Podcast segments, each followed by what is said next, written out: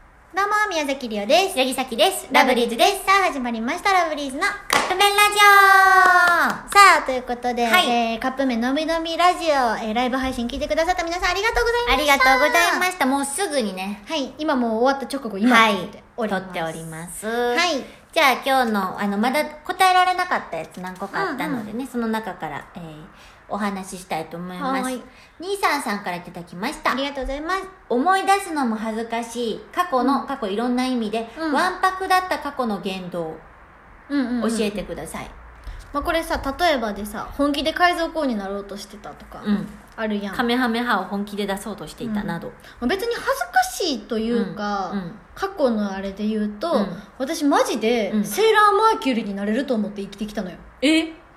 小学校の時ね何色幼稚園の時ブルーブルーああ私あの、まあアミちゃんうんセーラーマーキュリーがすっごい大好きで、うん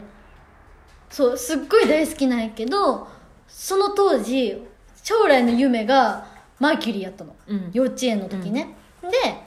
なりたくて、うんママにうん「リオ、うん髪の毛青にしたいええ短くしてうん青にしたい」って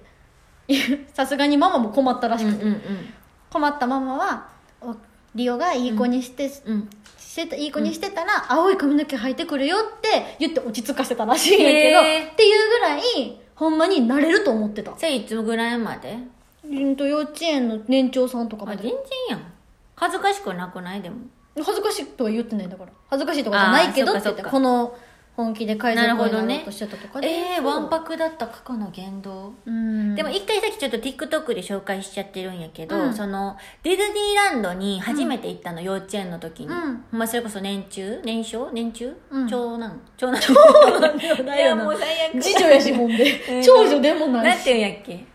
年長うんかいなの時にうん初めて行ってめっちゃ感動したん、うんで周りの子がまだあんまりディズニーとか行ったことない子やって、うんだからなんかちょっとマウント取りたかったんか知らんねんけど、うんその幼稚園の窓こうやって頬杖ついて、うん外見ながら「うんああここからシンデレラ城見えるわ」っ